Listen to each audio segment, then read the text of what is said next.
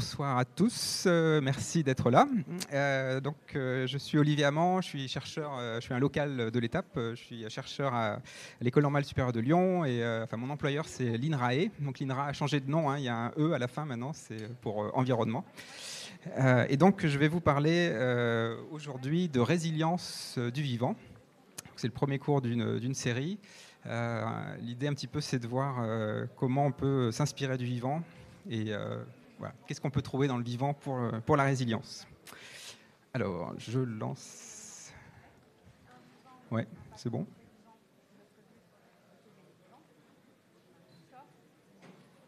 Ouais, c'est bon. Ok, merci. Voilà, donc alors c'est parti. Euh, donc on va parler d'anthropocène pour démarrer. Et alors j'aime bien démarrer avec euh, ce tableau. L'Anthropocène, en fait, on peut le faire démarrer à plein de, plein de moments. Hein. Je n'ai pas de religion sur le début de l'Anthropocène. Mais un point intéressant, c'est la Renaissance et euh, l'invention de la perspective. Alors, euh, d'accord, bien. la, perspective, en fait, euh, c'est quelque part faire des dessins plus réalistes, mais c'est beaucoup plus que ça, en fait. C'est l'humain qui trace sur le territoire son emprise qui mesure le territoire, hein, qui mesure le territoire dans toutes ses dimensions. Donc on, peut, voilà, c'est il y a 500 ans, et en fait on a un peu suivi ça euh, à la lettre, j'ai envie de dire, et donc bah, Michel Lusso en parlera plus euh, dimanche. Mais voilà la suite, c'est-à-dire qu'en fait cette ligne de fuite porte bien son nom. Euh, on l'a développée cette perspective. Hein. Donc là vous avez Shanghai, Mexico, par exemple. Donc ça c'est pour les villes, mais en fait c'est partout. C'est ça l'Anthropocène. Hein. C'est devenu, devenu global. Euh, que je ne me trompe pas. Donc on, a cette euh, perspective un peu partout. Donc là, c'est évidemment l'élevage bovin euh, aux États-Unis. L'agriculture, voilà, ça c'est la, la mer de plastique. Je ne sais pas si vous connaissez ça. Hein, dans le, connaissez ça, c'est dans le sud de l'Espagne. donc voilà, hein, beaucoup des tomates qu'on mange viennent de, de, ces serres de plastique dans l'Espagne, en Espagne. Euh, d'autres exemples, évidemment, le palmier à huile, euh, là c'est en Malaisie, mais j'aurais pu prendre euh, d'autres endroits. Donc vous voyez à quel point on a simplifié et tracé des lignes sur le, sur le territoire. les mines, évidemment, encore une fois. Bon, je, passe, vous, avez tous vu ça, hein, donc c'est juste une idée. Alors ça c'est en surface, mais l'Anthropocène c'est aussi une emprise du territoire en verticalité également, c'est-à-dire qu'on creuse de plus en plus profond. Donc c'est les mines, évidemment. Et puis on va aussi de plus en plus haut. Donc vous avez certainement vu cette euh, photo euh, qui était dans le Guardian, euh, puis qui a été reprise un peu partout, du tourisme en haut de l'Everest. donc voilà, hein, c'est qui devient un peu le, Bali des, montagnes, hein, si, on veut. et ça ne s'arrête pas là, puisqu'en fait, voilà, on peut aller aussi plus loin. Et on a, beaucoup de débris qui, tournent autour de la Terre, donc qui sont des produits humains. Donc l'Anthropocène, c'est aussi, voilà, on occupe tout le territoire. Et c'est enfin une dimension temporelle, puisque nous sommes actifs le jour et la nuit. Donc c'est spatio-temporel, c'est une emprise euh, totale euh, sur, sur le territoire. Alors, cette, euh, cet anthropocène, vous avez peut-être déjà vu ces, graphes-là, il y a quand même un point d'inflexion important, c'est l'après-guerre, hein, après Deuxième Guerre mondiale. Euh, ces impacts, enfin, en tout cas cette euh, croissance euh, impressionnante hein, de l'exploitation des ressources, c'est à partir de 1950 que vraiment il y a un point d'inflexion énorme. Vous, prenez à peu près n'importe quel paramètre, la production de papier, la construction de barrages, vous prenez à peu près n'importe quoi. Il y a quelque chose qui se passe en 1950 et qui fait que pour certains, c'est le moment où on fait démarrer l'Anthropocène.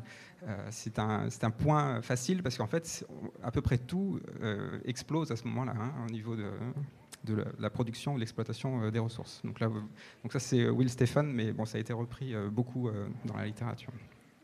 Alors, il se trouve en fait que tout, tout ça, là, bon, pour l'instant, j'ai envie de dire, c'est pas forcément un problème, mais ça révèle quelque chose. Ça révèle en fait qu'on est dans une phase de croissance, quelque part, qui paraît infinie, et donc moi, l'hypothèse que je fais, c'est qu'en fait, euh, l'humain, pourquoi on fait ça là? Pourquoi euh, d'un seul coup on commence à exploiter, à surexploiter tout ça? Euh, Pour moi, en fait, c'est qu'on est, obnubilé. Il y a un tropisme pour l'optimisation. Alors, vous allez me dire, oui, ça c'est quelque chose qu'on peut bien voir. Voilà, on veut tous s'améliorer, on veut que ses enfants aient bien, etc. Donc ça se comprend bien. Mais on peut quand même un tout petit peu creuser. Avant de passer à la biologie, j'aimerais bien vous montrer quand même quelques mécanismes euh, qui vont derrière ça. Et donc, c'est par exemple les effets de cliquer. Alors, un effet de cliquer, je ne sais pas si vous voyez ce que c'est, mais c'est en gros, on passe à une autre étape et on ne revient pas en arrière. C'est-à-dire qu'on est tellement, on est bien content d'être passé cette, cette étape-là et on veut pas, on veut pas revenir en arrière. On ne fait pas marche arrière. Alors ici, je prends un exemple. Donc c'est dans le Beaujolais, c'est pas très loin, euh, une sorte de photo un peu euh, image d'épinal de la France du 19e siècle, qui est très rurale. Euh, voilà, c'est la France du 19e siècle, avec des ateliers. Donc là, voilà, ils font du tissage. Et puis, Première Guerre mondiale arrive. Et eh ben, Première Guerre mondiale, il faut être efficace. Là, il faut augmenter la performance il y a un ennemi, euh, c'est clair. Donc là, et c'est complètement justifié, c'est la guerre. Hein. donc euh, il faut augmenter les performances. Le taylorisme, qui était euh, bien connu hein, en Angleterre, aux États-Unis, n'était pas très présent en France avant 1914. Mais pendant la Première Guerre mondiale, le taylorisme se développe comme jamais. Parce qu'il faut construire des obus. Hein. Dans les usines de guerre, c'est du taylorisme. En 1918, 1919, bah, c'est toujours euh, tayloriste, il n'y a plus de guerre, mais euh, en temps de paix, on fait toujours du taylorisme. Donc en fait, on n'a pas fait de retour. On ne s'est pas posé la question de se dire est-ce que le taylorisme a du sens en temps de paix? Et vous pouvez prendre à peu près euh, n'importe quelle évolution économique. La guerre a souvent été un catalyseur de la performance. Et en fait, en temps de paix, on ne revient pas en arrière, c'est-à-dire qu'on reste sur cette performance. Donc ça, c'est un peu la dimension historique. Mais vu que je suis un biologiste, euh, je ne peux pas m'empêcher euh, quand même de faire référence à une donnée biologique qui peut en partie expliquer pourquoi nous sommes omnubilés par la performance. C'est quelque chose qu'on a dans le cerveau qui s'appelle le striatum. Alors moi, je suis végétaliste, hein, je travaille sur les plantes, mais bon, c'est quand même de la biologie. Euh, ça, c'est un organe en fait du cerveau, hein, quelque part, une partie du cerveau qui est très ancienne, qui est présente chez les oiseaux, hein, par exemple, chez tous les mammifères. Euh. Et en fait, c'est euh, une, partie du cerveau qui récompense la performance. Et ça s'explique très bien en fait dans un, dans un monde où il y a une pénurie de ressources. Donc je parle là des organismes vivants en général. S'il y a peu de ressources, il faut mieux récompenser ceux qui trouvent les ressources qui mangent, qui se reproduisent. Donc la dopamine, c'est vraiment l'hormone du plaisir. Hein. C'est la récompense. Quoi. Donc que ce soit la performance euh, alimentaire, la performance sexuelle, c'est la même hormone. Hein. Donc quand vous faites un contrat, quand euh, si Gaston Lagaffe n'empêchait pas M. Euh, Monsieur Demesmaker de faire ses contrats, voilà, il aurait une bonne dose de, enfin je parle de Demesmaker, il aurait une bonne dose de dopamine. Et que quand vous réussissez au travail, vous avez de la dopamine. Si vous êtes performant, vous avez de la dopamine. Et donc nous sommes addicts à la performance. C'est-à-dire que biologiquement, c'est notre drogue. Ça, faut quand même le savoir. Et c'est un problème fondamental. C'est-à-dire que ce tropisme vers l'optimisation, il a aussi une cause euh, biologique. Voilà. Donc ça, c'est bon, c'est notre, donc c'est ce que voilà, ce qu'appelle Sébastien Boller le bug humain. Euh, dans un monde d'abondance qui est le, nôtre actuellement, euh, c'est un, un, problème. Hein, parce qu'on est, on est toujours physiologiquement des humains du paléolithique. Hein, on est toujours des chasseurs-cueilleurs, mais sauf que voilà, on se retrouve dans une société d'abondance. Et alors, un troisième euh, aspect à cette performance, c'est qu'on a un, un troisième, enfin, un autre striatum, j'ai envie de dire, qui est lui technosphérique. Donc la technosphère, hein, c'est un peu l'ensemble des technologies qui, nous entourent, technologie au sens très large. Hein. c'est qu'on peut considérer que l'agriculture moderne est une forme de, développement technologique. Euh, et cette technologie-là, en fait, récompense la performance euh, également.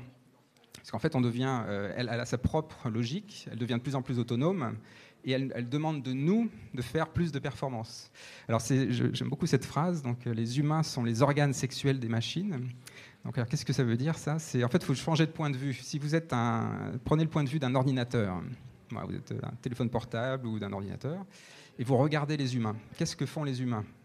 Ils vous réparent, ils vous reproduisent, ils vous améliorent, ils ajoutent des choses, ils vous ajoutent du hard drive, tout ça. Enfin, voilà, ils augmentent vos performances. Et en fait, ce sont les humains qui le font, mais si vous prenez le point de vue des machines, c'est les machines qui, domestiquent les humains. Donc il faut aussi avoir ce. Enfin, il me semble que c'est important d'avoir ce regard-là, c'est-à-dire qu'on a créé quelque chose qui aussi change nos comportements évidemment et va dans le même sens, dans le sens de l'hyper-performance. Alors, jusque-là, j'ai envie de dire, c'est presque pas un problème puisque bon, voilà, on est très performant, on est de plus en plus performant. À la limite, pourquoi pas? Mais le problème, évidemment, c'est qu'il y a un impact écologique. Et donc, si vous êtes tous là, c'est que vous êtes euh, au courant de cette histoire-là. C'est qu'il y, a vraiment un, en miroir hein, à l'évolution humaine, il y a une évolution, euh, un impact euh, sur, sur l'environnement. Et donc, Will Stephen a, fait évidemment ce parallèle-là avec ce qu'il appelle la grande accélération de, de, nos productions, de notre exploitation des ressources sur, sur l'environnement. Donc, depuis 1950, les environnements, les écosystèmes sont impactés de façon massive. Euh, donc voilà, hein, vous pouvez prendre à peu près tout. Euh, l'acidification des océans, par exemple, il y a vraiment un, point d'inflexion. Alors évidemment, ça pose des tas de questions. Euh, donc je, je, vais prendre un exemple qui, est souvent cité, mais voilà, qui je pense quand même est assez important aussi à avoir en tête. la nature, alors si on prend là, je ne prends que les animaux vertébrés, donc c'est les mammifères, les reptiles, les oiseaux, hein, on va dire les gros animaux. voilà, donc deux tiers sont des animaux domestiqués, un tiers sont des humains. Donc vous voyez le problème. En fait, il y a moins de 3% qui sont euh, des animaux sauvages. Dans l'Anthropocène, on a anthropisé la nature, enfin en tout cas la nature animale. il y a encore des insectes, mais eux aussi sont menacés. Euh, il y a quand même euh, un impact qu'on ne peut pas négliger. Et euh, donc il y a des chiffres hein, maintenant. Donc voilà, on en est à un, stade où on considère qu'il y a à peu près un tiers des espèces, 40% parfois, qui sont euh, menacées de disparition. Et euh, ce ne sont pas seulement les animaux, c'est aussi les plantes. Alors ça, on ne le dit pas souvent en fait, mais les plantes aussi sont menacées, et même des plantes domestiquées. Hein c'est qu'il y a 200 plantes domestiquées qui sont menacées d'extinction. Enfin, il faut quand même le faire. Hein. C'est que même les, voilà, celles qu'on a créées quelque part euh, euh, sont aussi menacées de, disparition. Euh, donc là, vous voyez les conifères, hein, par exemple. Hein. un tiers des conifères qui sont menacés de disparition. Donc ça, ça doit nous poser des questions. Enfin, il y, a, le, côté moral, c'est-à-dire que nous sommes responsables d'un écocide. Il n'y a, a, pas d'ambiguïté là-dessus. Mais toutes ces espèces, toute cette biodiversité, euh, elle produit des services écosystémiques. Donc c'est ça qui en fait euh, purifie notre air, qui purifie notre eau gratuitement, et on est en train de le tuer. Hein. Donc bon, voilà, ça pose des questions quand même euh, sur notre trajectoire. Oups, j'ai trop vite. Alors je vais juste prendre un exemple des absurdités actuelles. le plastique, par exemple. Donc ça va être un peu mon fil pour ce soir. le plastique. Donc là, si vous prenez juste les matériaux pour faire une bouteille d'eau, en fait, il faut deux 2 litres d'eau pour faire une bouteille d'eau en plastique, sans eau dedans, hein, évidemment. Il faut rajouter encore un litre si vous voulez la remplir d'eau. Donc ça, c'est voilà, un truc complètement euh, aberrant. Hein. Euh, et évidemment, il y a des conséquences, donc ça c'est bien médiatisé. Euh, il y a de moins en moins de marées noires dans les océans. Hein. Il y a quand même des bonnes nouvelles. voilà, il y a de moins, moins de marées noires, mais il y a une marée de plastique. donc en 2050, ce qui est prévu, si on ne change rien, c'est qu'il y aura autant de plastique que de poissons en masse dans les océans. Alors c'est encore une fois quelque chose qui pose énormément de questions. Hein. Le plastique en lui-même n'est pas forcément euh, toujours toxique, hein, mais c'est quand même, par contre, euh, c'est un objet mécanique, donc qui peut en fait euh, tuer beaucoup, beaucoup d'animaux, et évidemment, chimiquement, peut être aussi un, problème.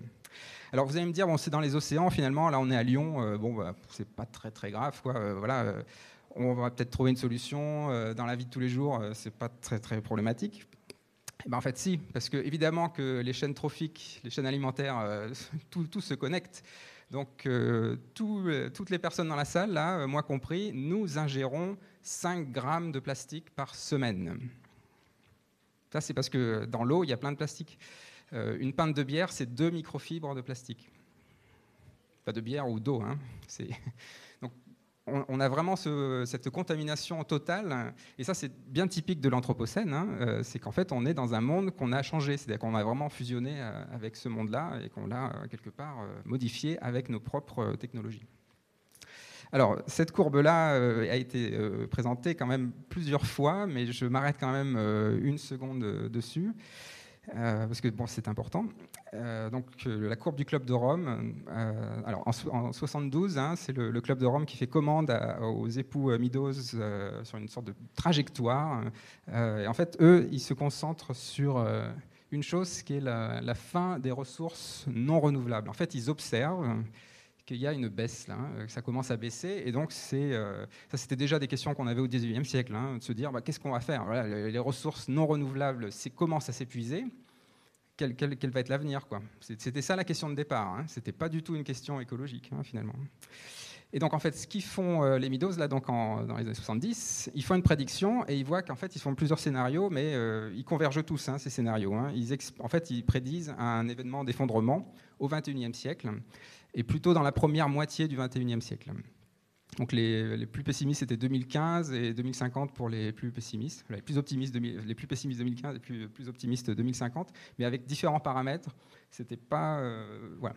Alors, ce rapport-là a fait beaucoup de bruit et aussi a été très très critiqué. Euh, voilà.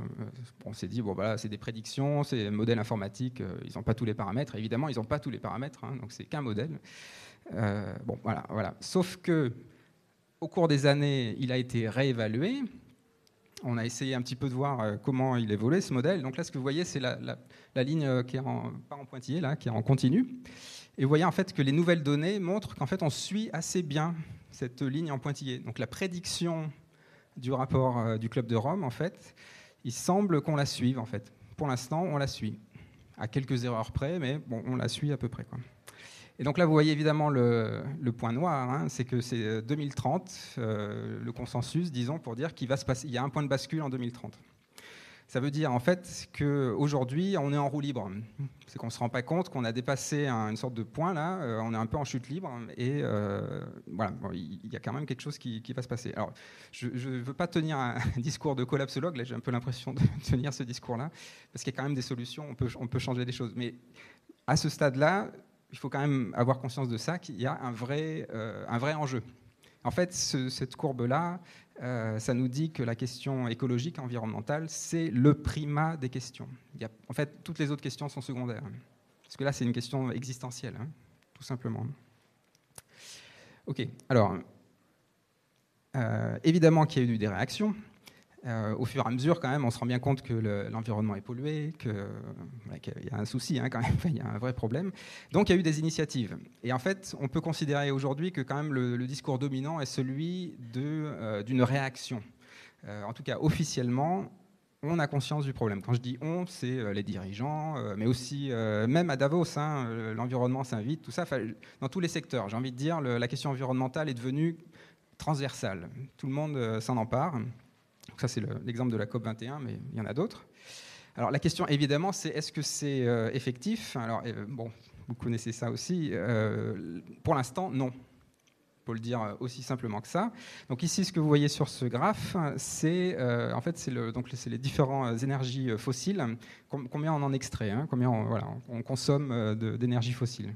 Donc ça c'est donc c'est le charbon, le pétrole, et puis là c'est les renouvelables. Alors vous voyez les renouvelables, c'est pas beaucoup. Et puis vous voyez que, en fait, en 2019, en 2020, euh, on n'a jamais tant brûlé de charbon. C'est-à-dire qu'en fait, on a fait beaucoup, beaucoup plus d'énergie renouvelable, mais ça ne compense absolument pas l'augmentation de la demande en énergie. En fait, ça ne compense qu'une partie de l'augmentation de la demande en énergie en fait, on brûle toujours plus de charbon et toujours plus de pétrole. Et alors, juste pour dire à quel point euh, c'est euh, incroyable, c'est que le, donc le GIEC, hein, qui euh, alerte sur les émissions de CO2, la crise climatique, donc 1988, a été créé en 1988. donc là, vous voyez, le GIEC est créé. Bon, il n'y a pas vraiment eu d'impact. Pas pour l'instant, hein, je ne dis pas, peut-être que ça va arriver, mais pour l'instant, non.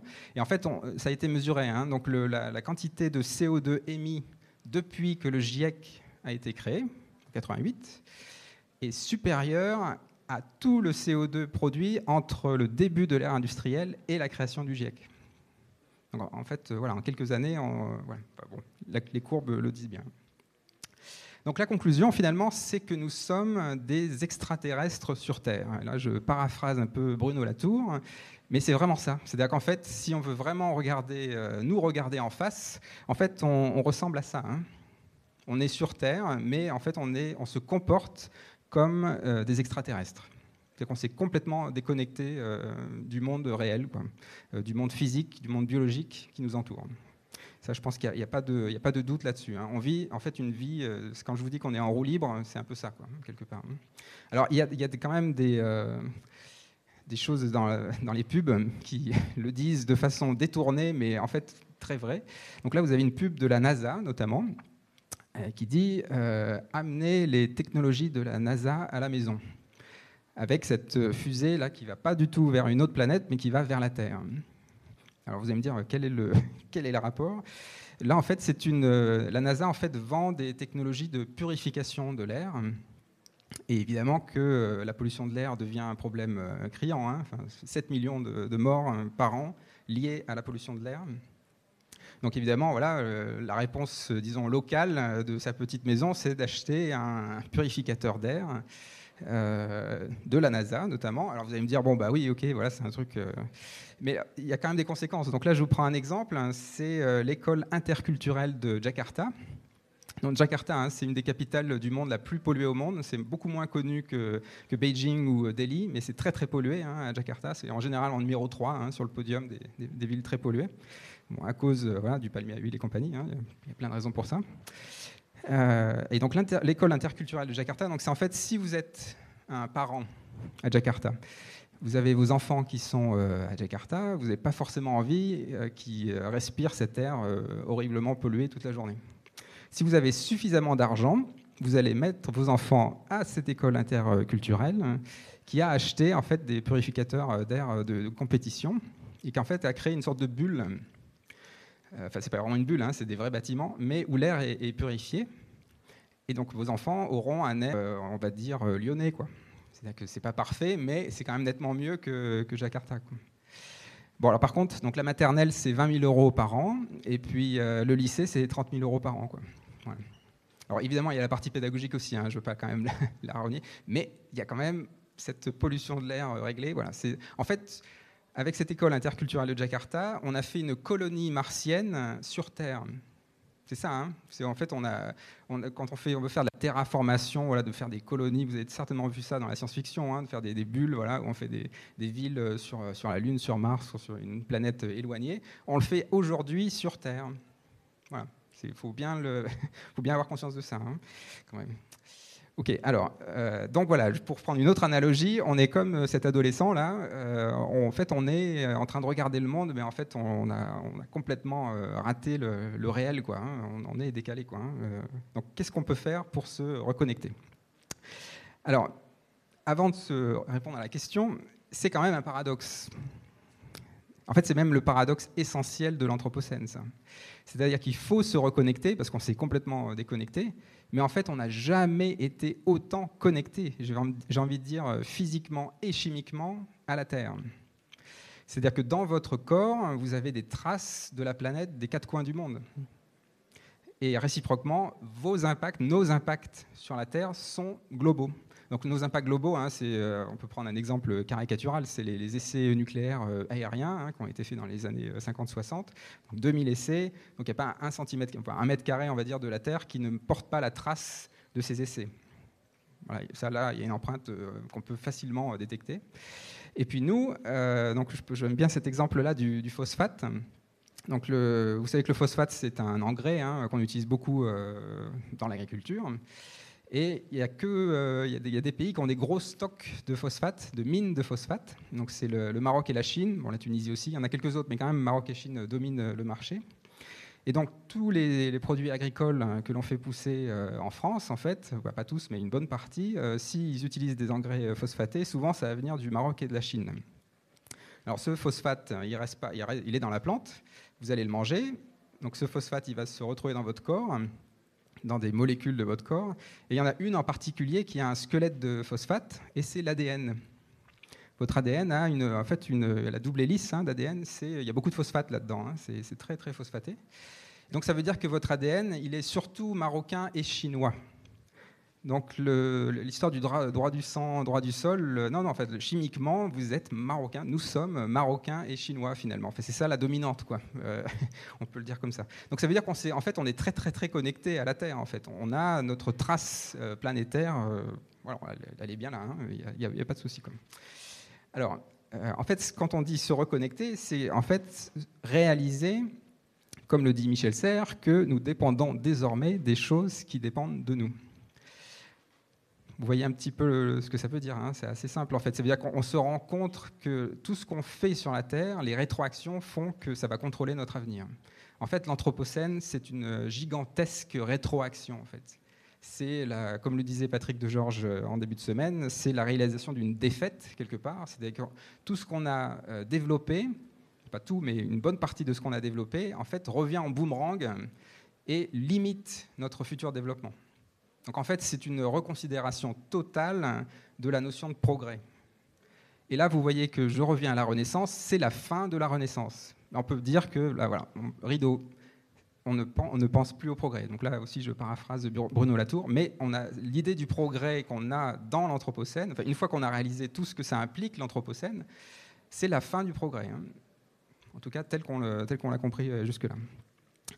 Alors, un exemple euh, où on voit qu'en fait, ça va beaucoup plus loin que la Renaissance, c'est qu'en fait, on se rend compte qu'il va falloir, on lâche des trucs euh, incroyables. Hein. donc là, je prends un exemple plus récent, les incendies en Australie. Bon, il y en a eu plein ailleurs, hein, euh, en Indonésie, euh, au Brésil, euh, aux États-Unis. Donc les, méga feux, hein, vous, avez, tous, tous vu ça, tous et toutes vu ça. ça veut dire qu'on ne met, mais en fait les autres raisons ont quand même des liens avec les activités humaines. Donc finalement, c'est quand même en partie anthropocénique. Mais sauf qu'il y a 400 000 ans, on nous a vendu Homo erectus qui maîtrise le feu. C'est ça, en fait, hein, une sorte de première étape euh, d'une connexion, enfin, en tout cas du développement humain, du progrès humain. C'est pas l'invention du feu, c'est la maîtrise du feu. Sauf qu'aujourd'hui, on se rend compte que non, en fait, on ne maîtrise pas le feu, à tel point qu'on commence à se demander si on va pouvoir euh, maintenir les arbres. Hein, euh, Est-ce qu'ils vont avoir assez de temps pour pousser, quoi, si ça commence à brûler à ce point-là chaque année le feu. Euh, et alors, il y a d'autres implications. Alors, tout ça, c'est pour vous dire que l'Anthropocène, c'est vraiment pas un, problème latéral, ou c'est, n'est pas une question latérale, c'est une question centrale. C'est une grille de lecture pour comprendre tout ce qui, se passe dans la société. C'est vraiment une grille de lecture très, très importante. Et euh, là, en fait, c'est pour vous dire aussi qu'en fait, on, voit des évolutions. Les réactions, notamment pour se reconnecter, euh, ça a une dimension philosophique, voire même religieuse. l'animisme revient dans l'Anthropocène ce qui est quand même quelque chose de complètement imprévisible. Hein. Euh, enfin, moi, j'aurais pas pensé euh, que l'animisme reviendrait en Europe. Il revient sous différentes formes. Euh, donc bon, alors il y, a des films, voilà, comme Avatar, qui, de façon très grossière, on va dire, le, mettent en avant un petit peu se réinspirer des peuples premiers et tout ça. Euh, mais il y a aussi des, documentaires hein, sur, vous avez peut-être vu ça, sur l'intelligence des arbres ou la, vie des arbres, hein, des, best-sellers comme ça, qui en fait sont improbables. Comment ça se fait qu'un livre qui parle d'arbres, qui se parle entre eux par les racines, soit un best-seller? C'est vraiment quelque chose du temps actuel. C'est-à-dire qu'on se pose des questions. Aujourd'hui, on se dit, oui, au fait, euh, la nature nous entoure, la nature devient menaçante. En fait, elle est menacée et elle devient menaçante c'est qu'en fait, on se rend compte qu'on a voulu la contrôler, la nature, et on se rend compte en fait, qu'on ne la contrôle plus. C'est, en fait, c'est elle qui, a toujours la main. Euh, et donc c'est pour ça que je dis aussi que c'est la fin de la Renaissance. La Renaissance, fondamentalement, euh, on dit souvent, c'est l'invention de l'agriculture, la domestication, mais c'est quelque part philosophiquement le contrôle de la nature ou le contrôle de, l'environnement. Là, c'est la fin de la Renaissance. On, voit bien qu'on ne contrôle rien. C'est, euh, ça l'Anthropocène, hein, en, tout cas pour moi. Alors, s'il faut se reconnecter, en fait, s'il faut donc affiner la, proposition, c'est qu'il faut se reconnecter. Il y, a, deux façons de se connecter, en fait, d'interagir avec l'environnement. Je, enfin, je fais une version très grossière. C'est soit on est un parasite, soit on est un symbionte. Donc, si on est un parasite, on exploite les ressources jusqu'à la mort de son hôte. Euh, voilà, donc comme, tout le, comme la plupart des parasites. Soit on fait une symbiose, donc là ça veut dire qu'on a un échange un petit peu plus euh, équilibré. Euh, c'est-à-dire qu'on a des bénéfices, mais aussi euh, on, donne, on donne quelque chose, donc il y, a un échange réciproque. Alors là, je vous, montre un exemple, c'est les, les, blooms, les blooms euh, algaires, donc qu'on peut considérer comme une sorte de version parasite macroscopique. Donc d'ailleurs, hein, c'est les, vrais maîtres de la Terre, ce sont les bactéries, hein, c'est pas les humains, hein, bien sûr. Hein. c'est donc, enfin, en termes de diversité génétique, nombre d'espèces et tout ça, c'est très clairement ce, ce règne-là qui, qui domine. Donc là, ce sont des cyanobactéries. Euh, vous voyez que ça, peut comme ça se développer sous forme de colonies gigantesques hein, qui peuvent prendre la taille euh, quasiment d'un État ou d'une région. Donc on peut voir euh, par satellite, hein, donc là vous voyez en bleu turquoise. et donc ça, en fait, ce sont des, des, cyanobactéries donc, qui, se, développent, qui sont en fait quand il y a beaucoup de nitrates, de phosphate dans l'eau, il fait un peu chaud, donc les conditions sont très favorables. Et là, du coup, voilà, les algues se, se, développent, se multiplient énormément. Elles tuent tout sur leur passage parce qu'elles deviennent toxiques, elles exploitent toutes les ressources. Et donc elles font un îlot euh, génétiquement très homogène, euh, très pauvre. et pendant un moment, c'est vraiment, voilà, c'est le bloom, c'est vraiment l'épanouissement. Quoi. Il y a une très très forte densité de, matière organique, là j'ai envie de dire, enfin en surface en tout cas, dans ces blooms. Et puis il y a un moment où il n'y a plus de ressources. Et vu qu'elles sont à peu près toutes homogènes, hein, c'est quand même des clones, beaucoup, voilà, bah, elles vont mourir très vite. Donc en fait, il y, a, un passage, donc ça ne pousse pas très vite. Après, hop, il y a un climax et ça, tombe très vite. Et donc en fait, dans l'Anthropocène, on se rend compte que les humains se comportent comme des parasites. C'est vraiment ça. Hein. pour moi, la définition biologique de l'humain ou de l'Anthropocène, de l'humain dans l'Anthropocène, c'est le moment où l'humain réalise qu'il se comporte comme un parasite. Donc en fait, il réalise la rétroaction, il réalise qu'il est en train de tuer son hôte. Et donc, ce qu'il attend, c'est que si l'autre est mort, lui, il va suivre. Hein. Euh, Alors, sachant qu'il faut quand même que je fasse un petit bémol, euh, les systèmes biologiques sont très résilients. Hein. Ils ont vécu pendant des millions d'années, euh, des périodes absolument incroyables en termes de température, de, d'ouragans. Donc, ce qui va lâcher en premier, c'est pas le maillon écologique, c'est le maillon social. Ça aussi, il faut quand même bien le réaliser. C'est-à-dire que c'est ça le maillon faible. Hein. C'est ça qui va lâcher en premier, bien avant le, maillon écologique. Mais bon, on est quand même allé assez loin dans le, la, menace sur le, maillon écologique. Donc il va falloir faire de la symbiose. Hein. Il n'y a, pas de choix. Euh, c'est ça, la question. Donc du coup, comment on fait? Euh, Comment on fait pour euh, devenir symbiotique avec la planète et pour avoir cet échange, donc comme un champignon avec un arbre, hein, où donc voilà, l'arbre avec la photosynthèse peut envoyer des sucres aux champignons, et puis le champignon il peut envoyer des nutriments à l'arbre. Donc il y a un bon équilibre entre les deux. Alors c'est peut-être un peu simpliste et on verra qu'en effet ça peut être un peu trop simpliste. Alors on va commencer doucement. Euh, recyclage, donc ça c'est quelque chose que, bon, que tout le monde connaît, hein, qui, existe euh, quand même depuis assez longtemps maintenant, qui s'est beaucoup, développé dans les années 90 euh, en France notamment. Alors donc, il euh, faut quand même resituer un petit peu les choses. Euh, donc, on a, depuis l'invention du plastique, j'ai envie de dire, hein, euh, début 20e, on a produit 8,3 milliards de tonnes de plastique.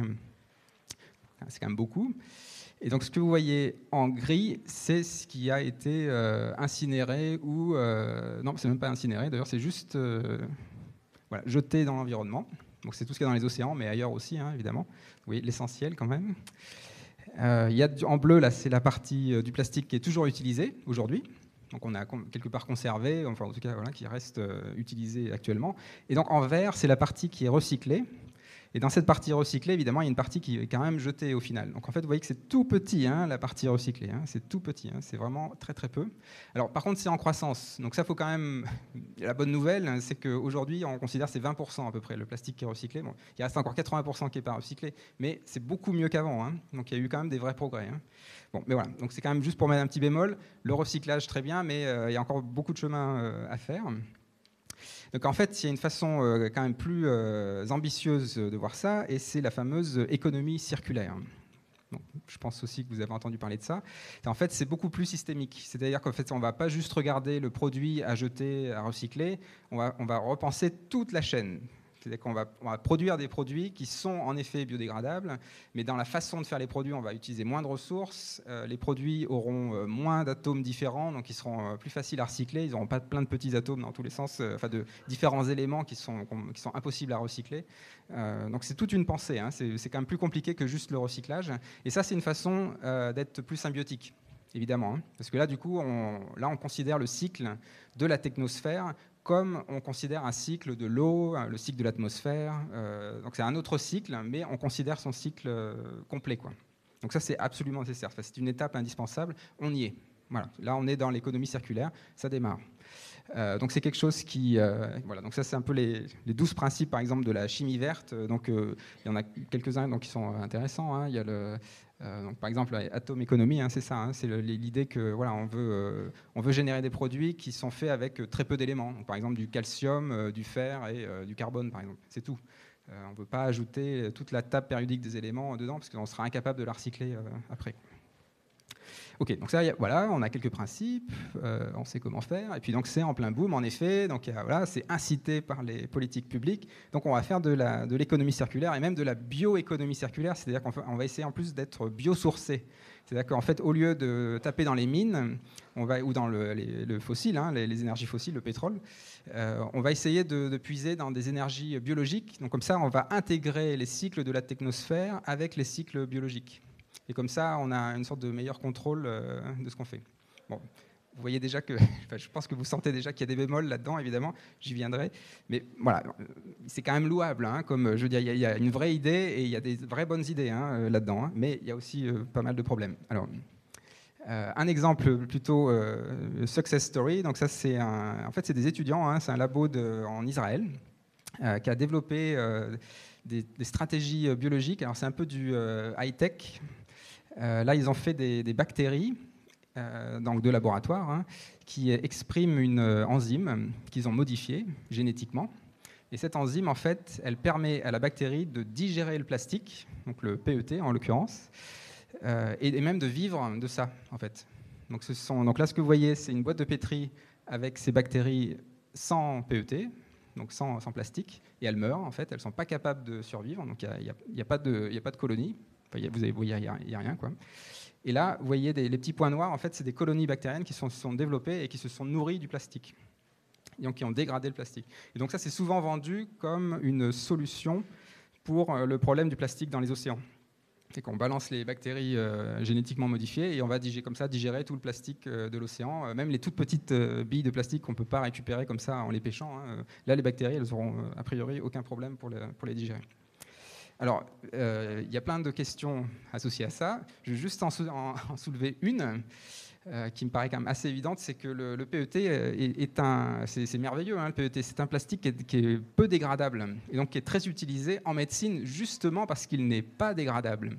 Euh, donc les prothèses, par exemple, les prothèses, d'artères ou de parois abdominales, il y, y, a des tas de prothèses qui sont faites en plastique, en PET. Donc si vous lâchez comme ça des bactéries qui dégradent le PET dans l'environnement, euh, c'est comme le plastique, euh, les 5 grammes de plastique que vous géré chaque semaine, euh, vous allez aussi avoir ces bactéries dans votre corps. Et donc moi, si j'avais une artère, une prothèse d'artère en PET, bah, je serais un petit peu inquiet. Je J'aimerais pas trop que des bactéries commencent à dégrader mes artères. Bon, ça c'est juste un, problème. Vous pouvez en, penser, à plein d'autres. Hein. donc c'est jamais simple. Les solutions réductionnistes, voilà, c'est souvent ça, nous conduit souvent, encore une fois, à la performance euh, chaotique, on va dire.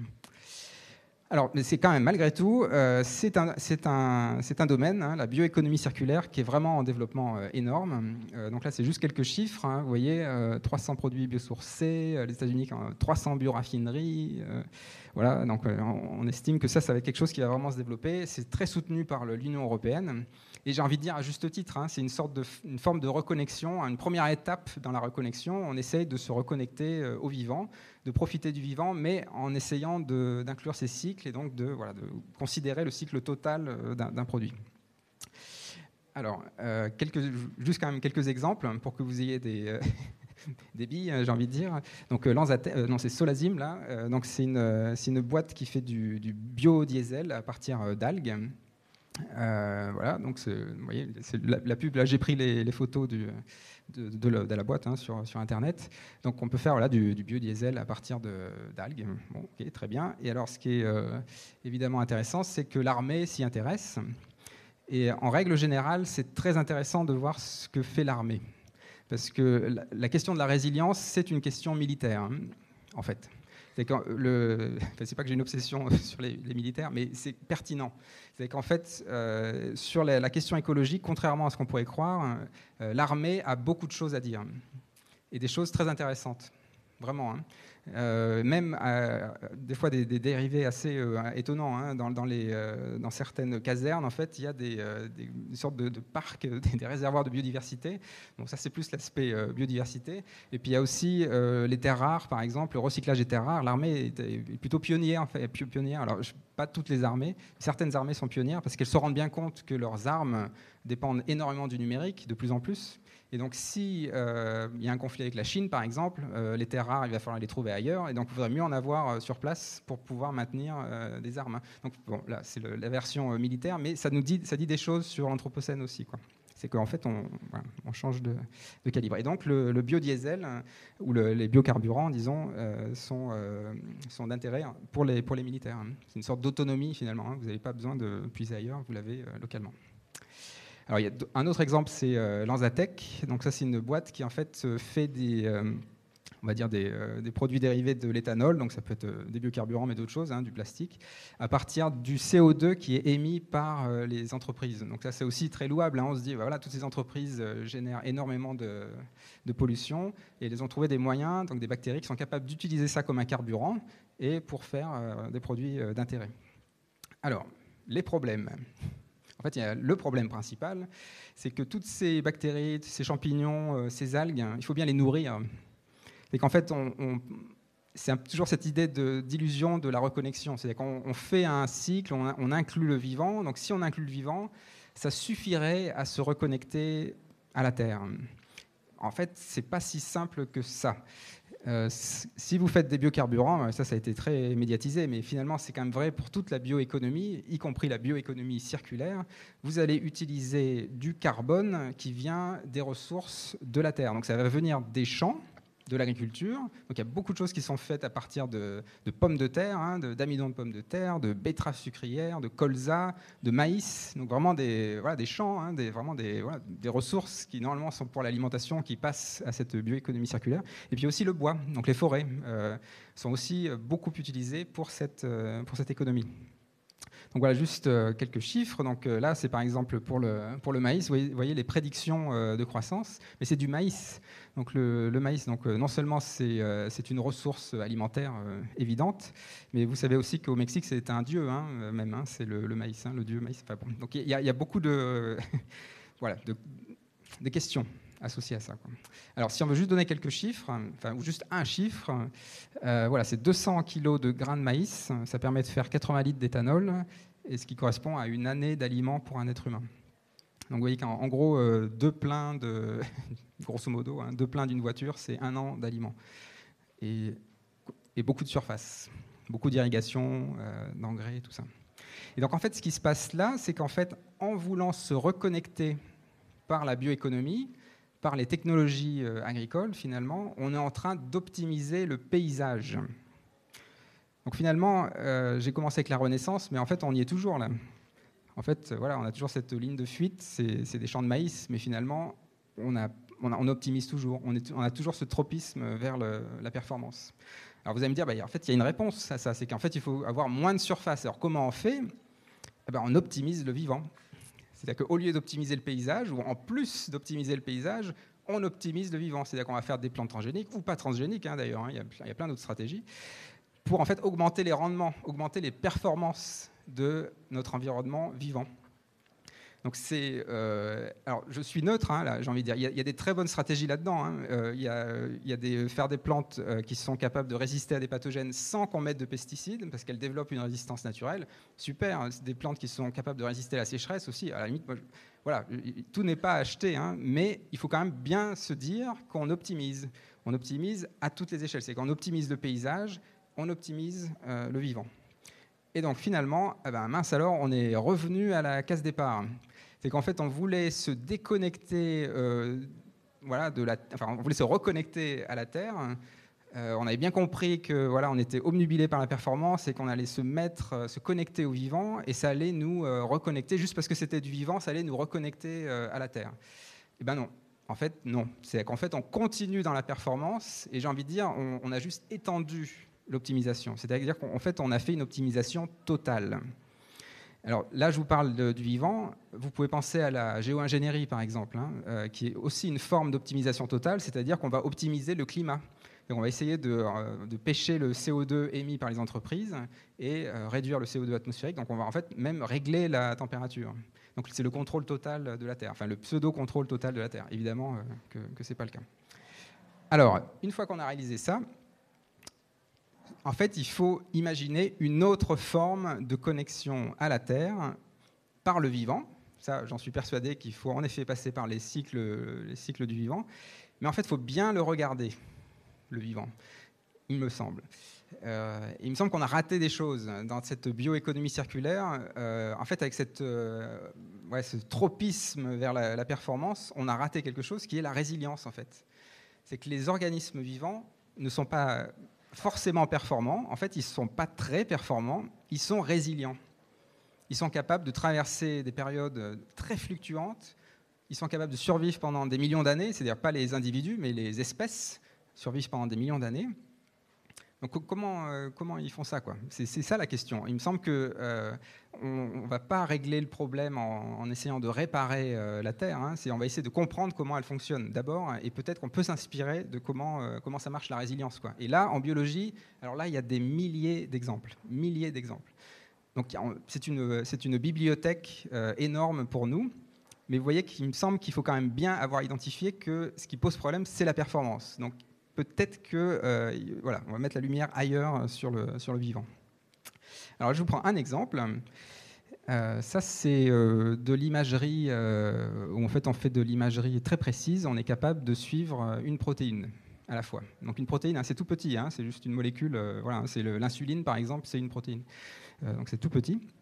Et donc on a fait beaucoup de progrès, enfin quand je dis on, c'est la communauté scientifique a fait beaucoup de progrès en microscopie, mais aussi dans d'autres domaines. Et maintenant on est capable de suivre euh, voilà, des molécules à des échelles euh, incroyables, hein, euh, à la fois dans le temps et dans l'espace. Donc là ce que vous voyez c'est dans une cellule, enfin c'est même un morceau d'une cellule animale, hein, c'est un fibroblaste. Et ce que vous voyez là, le bleu là derrière, là, c'est le réticulum endoplasmique hein, pour les biologistes dans la salle. Donc c'est un petit réseau euh, tubulaire dans, la cellule. Et euh, là, ce que vous voyez en rouge là qui trafique, c'est cette protéine qui se balade. Et alors, quand vous voyez cette protéine qui se promène là, euh, c'est un petit peu comme si vous regardiez des fourmis qui se baladent dans une euh, fourmilière ou, euh, ou, des populations, disons, à très grande échelle. C'est pas du tout, ça n'a pas l'air d'être très performant tout ça. Enfin, ça n'a pas l'air d'être très très optimal quoi. Il y a beaucoup d'allers-retours. Il y a des protéines qui vont dans un sens, d'autres qui vont dans l'autre sens. donc voilà, quel est le bilan final Qu'est-ce qu'elles font là? Enfin, c'est très très variable. Alors en fait, ça c'est le cas général.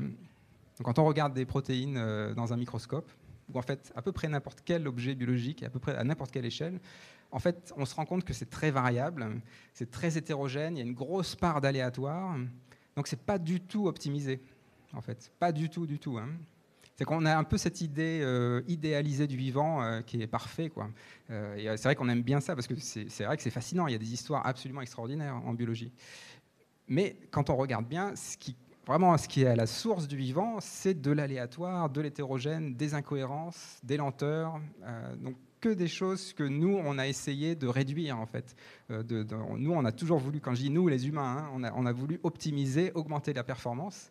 Bah là, en fait, on se rend compte que la biologie, euh, maintenant qu'on a les données, disons, quantitatives, on peut vraiment le démontrer à toutes les échelles. Le vivant n'est pas efficace. En fait, il ne met pas le compas sur, sur l'efficacité. Alors, juste un exemple caricatural. Euh, ça, vous pouvez considérer que c'est le trajet euh, domicile-travail, par exemple. Hein. Donc, vous essayez d'avoir le chemin le plus court, hein, de parler du point A au point B. D'accord? Et vous allez l'optimiser. Hein. Moi, le premier, je fais pareil, voilà, pour que ça passe le, plus vite possible. Donc, on va essayer de faire au plus court. Donc, le plus court, ce serait la ligne droite. Hop, le fameux vol d'oiseau. Et en fait, euh, ben, quand on euh, regarde les trajectoires biologiques, c'est beaucoup, beaucoup plus, euh, aléatoire que ça. Donc là, c'est ce qu'on appelle un random walk. Donc c'est une, marche aléatoire. Mais en fait, ça, on en voit beaucoup en biologie. Donc des, en fait, des objets qui se rendent d'un point A à un point B, mais alors ça arrive, hein, des fois il y en a qui le font vraiment sous une ligne, hein. il, y a des, y a des, cheminements euh, dirigés, mais très souvent en fait c'est pas le pas le cas, c'est en fait assez hétérogène. Euh, il y a des pauses, euh, il y a des allers-retours, des fois on revient au point de départ. donc en fait on peut penser ça comme une déambulation finalement. Hein. c'est pas du tout voilà, c'est plutôt a posteriori qu'il y a un bénéfice, mais à, l'instant T il n'y a, pas de voilà, il a pas l'idée de la performance derrière quoi. Et donc ça, moi, il me semble, alors là, personnellement, je, suis l'avocat, euh, de, ça, il me semble que ça, c'est ça qu'il faut prendre dans la bioinspiration biologique, en premier. Je ne dis pas qu'il faut laisser tomber le reste. Hein. Il y a plein de choses intéressantes. Encore une fois, hein, dans les technologies qui ont été inventées, dans les compréhensions des mécanismes, il y a plein de choses euh, très intéressantes. Mais ça, il ne faut pas le rater. Le fait qu'en fait, le vivant se comporte euh, beaucoup plus euh, aléatoirement, de façon hétérogène, euh, avec des lenteurs, des incohérences. Et c'est ça qui fait sa résilience. Alors, euh, j'ai une petite métaphore pour ça, pour faire les choses euh, un petit peu de façon caricaturale. Euh, quand vous cassez un, bol, vous avez, j'ai envie de plusieurs solutions, mais une solution, c'est la solution optimale, c'est de recoller et que ça se voit pas. Donc, vous allez mettre de la super glue, et puis tant qu'à faire, vous allez prendre la meilleure super glue, celle qui dure vraiment très longtemps. Et euh, voilà, et avec la technologie, là, vous allez euh, réparer votre bol hein, et il sera magnifique. En fait, on verra pas euh, qu'il a été cassé. Quoi. Donc l'histoire de la cassure du bol sera effacée et vous n'aurez pas, vous aurez finalement pas appris grand-chose avec ça. Alors le contre-exemple sous-optimal, c'est l'art du kintsugi, l'art japonais là, en fait, où on recolle les morceaux du bol, mais avec des, des filets d'or. C'est-à-dire en fait, on met en valeur ces cassures, ces fêlures en fait. Et c'est ça, en fait, qui donne au bol une nouvelle dimension. On met en avant son histoire. Et en fait, euh, bah, le bol, là, il est transcendé. Là. En fait, on a beaucoup appris. Euh, et euh, voilà, c'est une forme d'adaptabilité ou d'image de, la résilience dans la poterie.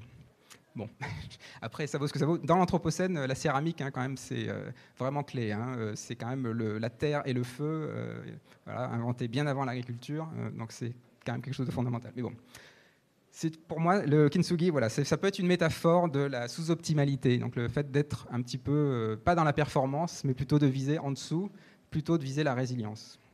Alors comment on peut faire? Euh, donc c'est ça, hein, je mets la définition, là, c'est maintenir un certain niveau de variabilité interne, sélectionner la résilience de la population et non l'efficacité, le confort individuel. Donc vous voyez que le tropisme est sur la population non, et pas sur l'individu il met en valeur la variabilité, donc les faiblesses internes, pour faire quelque chose de résilient à long terme. Et alors, euh, une autre euh, illustration, c'est pour faire passer le concept. Hein. donc, le, si je veux faire un, disque gris optimal, eh ben, je dessine un disque et je mets tous les pixels en gris et d'un certain gris. Là, je suis sûr de faire le meilleur disque gris, c'est que ce sera le disque gris optimal. Donc ça, ça n'existe pas en biologie. en biologie, c'est la version sous-optimale où vous allez faire un disque avec des points de différents types de gris, euh, voire noir, voire blanc, et puis ils vont bouger. Et puis, ben, en fait, quand vous regardez l'image, ça, a l'air d'être gris, en fait. C'est gris, mais c'est pas tout à fait gris, en fait. C'est un gris euh, construit, dynamique. Euh, variable. Et en fait, c'est un gris qui va pouvoir s'adapter, qui va pouvoir devenir gris foncé, gris clair euh, en fonction, alors que l'autre gris, là, tous les pixels sont gris, c'est tout homogène. Euh, ils peuvent pas se parler entre eux, ils se connaissent tous, ils sont tous pareils. il ne peut pas y avoir de dialogue. bon, ça, vaut ce que ça vaut comme analogie, mais voilà. Alors, les, points clés, disons les principes essentiels de la sous-optimalité, je les ai déjà un petit peu listés, je, je les redis pour enfoncer le clou. Euh, donc c'est un programme politique que personne ne pourrait soutenir, hein, euh, ça faut bien le comprendre. Euh, donc c'est inefficacité, hétérogénéité, aléatoire, lenteur, redondance et incohérence. Et donc il faut bien voir que c'est ça qui fait la résilience du vivant. Parce qu'en fait, toutes ces faiblesses, dans le regard humain hein, qu'on a, tout ça c'est des faiblesses, ces faiblesses-là permettent l'adaptabilité en fait. C'est quand on est, quand vous prenez un chemin de détour, vous allez apprendre d'autres choses, vous allez, être capable de répondre, vous allez apprendre d'autres choses, vous allez vous différencier des autres, etc. Enfin, vous allez, euh, voilà. Bon, je pense que c'est assez intuitif hein, quand même. Hein. Mais ce qui est, euh, ce qui est incroyable, c'est que maintenant, on a les données euh, biologiques pour le démontrer ça. En fait, maintenant, il y a, on est sûr de notre coup. Quoi. Maintenant, on a plein de données quantitatives en biologie à toutes les échelles qui montrent que ça, ça marche. C'est vraiment comme ça que ça marche. Alors, quelques exemples. Euh, je ne plus beaucoup de temps, donc je vais faire un petit peu rapide, mais bon, il y a des cours qui suivent après, donc je pourrais vous détailler ces exemples-là. Donc un exemple classique, c'est la température corporelle. Notre corps est à 37 degrés, mais les enzymes qui sont dans notre corps, hein, leur optimum, il est entre 35 et 40 degrés. Donc si vous prenez chaque enzyme, et il y en a des milliers, hein, elles ne sont pas à l'optimum à 37 degrés. Donc ça veut dire que ces enzymes-là, elles fonctionnent bien, mais elles ne fonctionnent pas très bien. Donc en fait, notre corps est constitué de cellules qui fonctionnent euh, correctement, mais pas, euh, c'est pas l'optimum, c'est pas la performance. Alors quel est l'intérêt? Ben, Évidemment, euh, vous pouvez imaginer, penser à la fièvre. Vous passez à 38 degrés, Voilà, il y a plein d'enzymes ou de protéines qui vont passer plus proche de leur optimum, et là, ça va booster leur, leur performance. Et là, pour le coup, bah là, ça vaut le coup, là, parce que du coup, on surprend le pathogène. Enfin bon, je, je, fais un peu d'anthropocentrisme, mais bon, vous voyez ce que je veux dire. Donc, on, augmente, voilà, ces enzymes-là vont pouvoir répondre, puis après, on revient à 37 degrés. Donc, on revient en mode sous-optimal.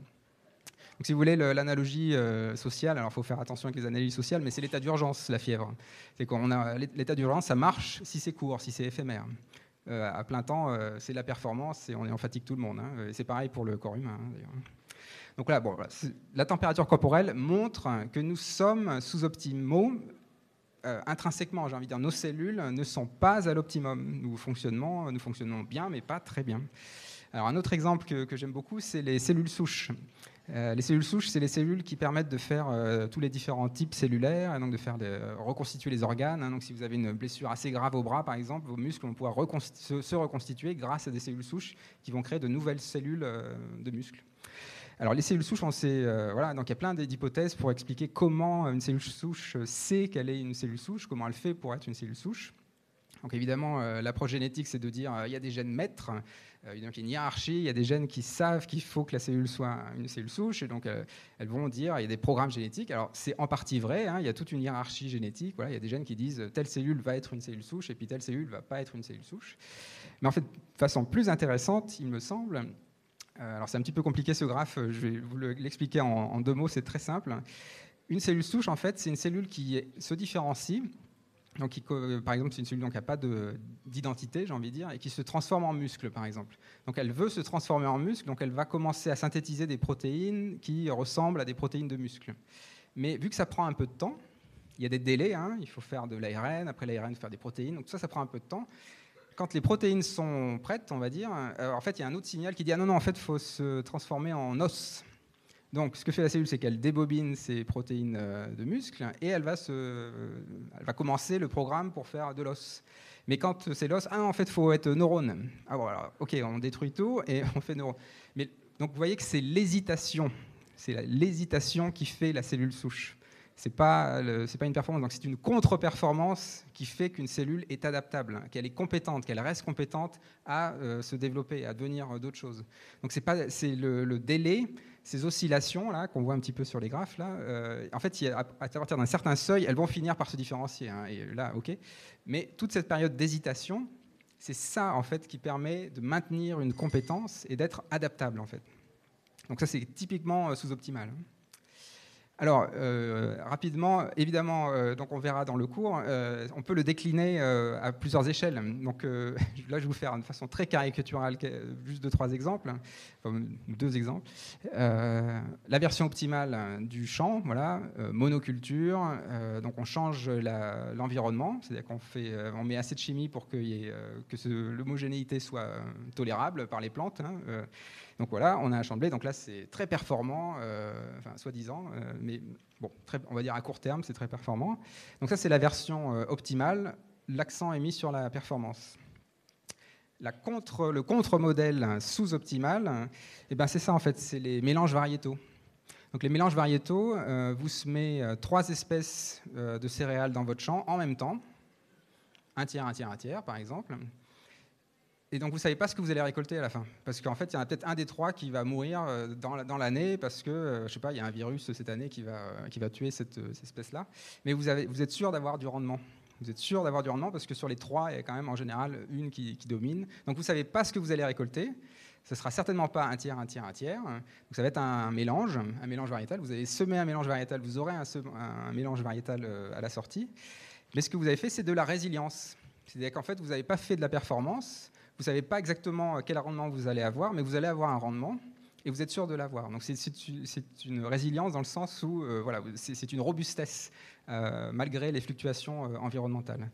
Dans la version optimale, vous avez un rendement idéal, j'ai envie de dire, mais seulement si vous contrôlez absolument tout dans le champ. Donc y compris l'incendie, la tornade, enfin toutes des choses qu'on ne contrôle pas en fait, hein, et de moins en moins en fait. Donc ça, voilà, c'est un exemple assez caricatural, mais qui illustre bien ce qu'on peut faire avec la sous-optimalité. En fait, ce qu'on fait actuellement, hein, il y a des projets de l'INRA euh, là-dessus, euh, et d'autres instituts d'ailleurs, hein, ça c'est en train de monter. Hein.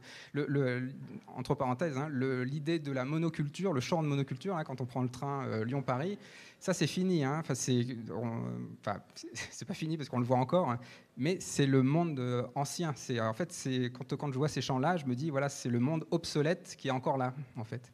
Mais ça n'a plus de sens. C'est évident que ça n'a aucun sens euh, aujourd'hui. Hein. Euh, d'un champ, euh, la quantité de nitrate, d'hygrométrie, tout ça. Donc on va pouvoir vraiment contrôler très très bien ce qu'on fait. Donc ça c'est très très bien vendu. Hein. Il y a plein de boîtes qui font ça. Climate Corporation qui a été racheté par Monsanto, qui a été racheté par Bayer. donc tout ça c'est voilà beaucoup de numérique. Hein. Donc le numérique on sait bien que c'est pas pas durable. donc ça, forcément c'est bon ça pose des questions en tout cas. Donc pour moi la version sous-optimale de cette agriculture là c'est l'agriculture de l'imprécision. C'est que là encore, on va se concentrer sur la population, des bénéfices, euh, bah, des échanges en fait entre les espèces, l'agroforesterie, des choses comme ça. C'est moins précis, hein, c'est clair. On ne sait pas ce qui se passe dans chaque mètre carré euh, du champ, mais en fait, on laisse faire. Euh, voilà, les, interactions s'occupent du reste. Alors, juste pour aller jusqu'au bout, pour dire que c'est un contre-modèle qui peut aller assez loin, c'est qu'en fait, quand on regarde des évolutions actuelles, on peut trouver de la sous-optimalité émergente dans les systèmes sociaux également. Alors ici, je fais très rapidement, mais euh, le droit, par exemple, euh, c'est ce que j'appelle le droit dur. C'est le droit, voilà, la justice, le droit pénal, le droit civil. Euh, et ben en fait, ça c'est la version optimale. Enfin, c'est pas que optimal, hein, je caricature parce qu'il y a des choses sous-optimales là-dedans.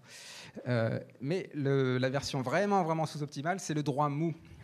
Alors, le droit mou, c'est euh, quand on fait des grandes, euh, on fait des grands discours, on fait des, lois qui disent, euh, voilà, il faut arrêter de pêcher tant de poissons ou on va limiter notre production de CO2. Donc, en fait, il n'y a pas vraiment de sanctions. Donc, c'est pour ça que c'est mou, parce qu'en fait, c'est des grands discours et en général, c'est pas trop trop appliqué. Mais ce qui est très intéressant dans le droit mou, c'est que ça permet de questionner des sujets qui nous dépassent. C'est que le droit dur ne l'autorise pas, ça, en fait. C'est pas possible. On peut pas dire dans le droit dur de réduire le CO2. En fait, on n'y arrive pas. Euh, le droit mou permet, donc, à court terme, euh, on n'y arrive pas, mais par contre, ça donne cette liberté pour, euh, pour y arriver. En fait, pour dépasser, pour mobiliser des initiatives. je vais terminer avec ça.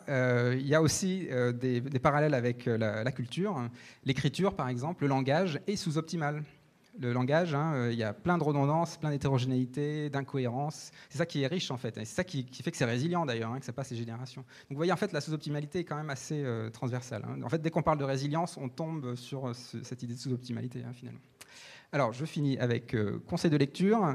Je vais essayer de donner à chaque fois un conseil de lecture d'un homme et d'une femme. Donc là, c'est plutôt sur la, bioéconomie. donc l'urgence du vivant, c'est bien parce que c'est la bioéconomie, mais avec un regard critique.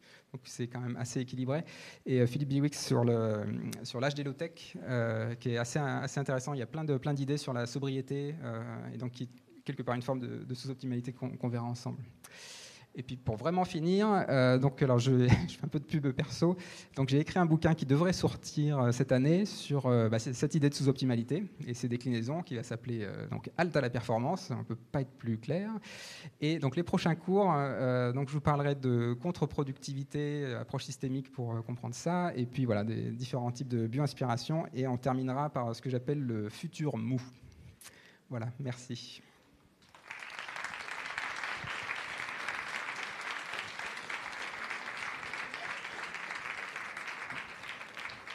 Et je suis là si vous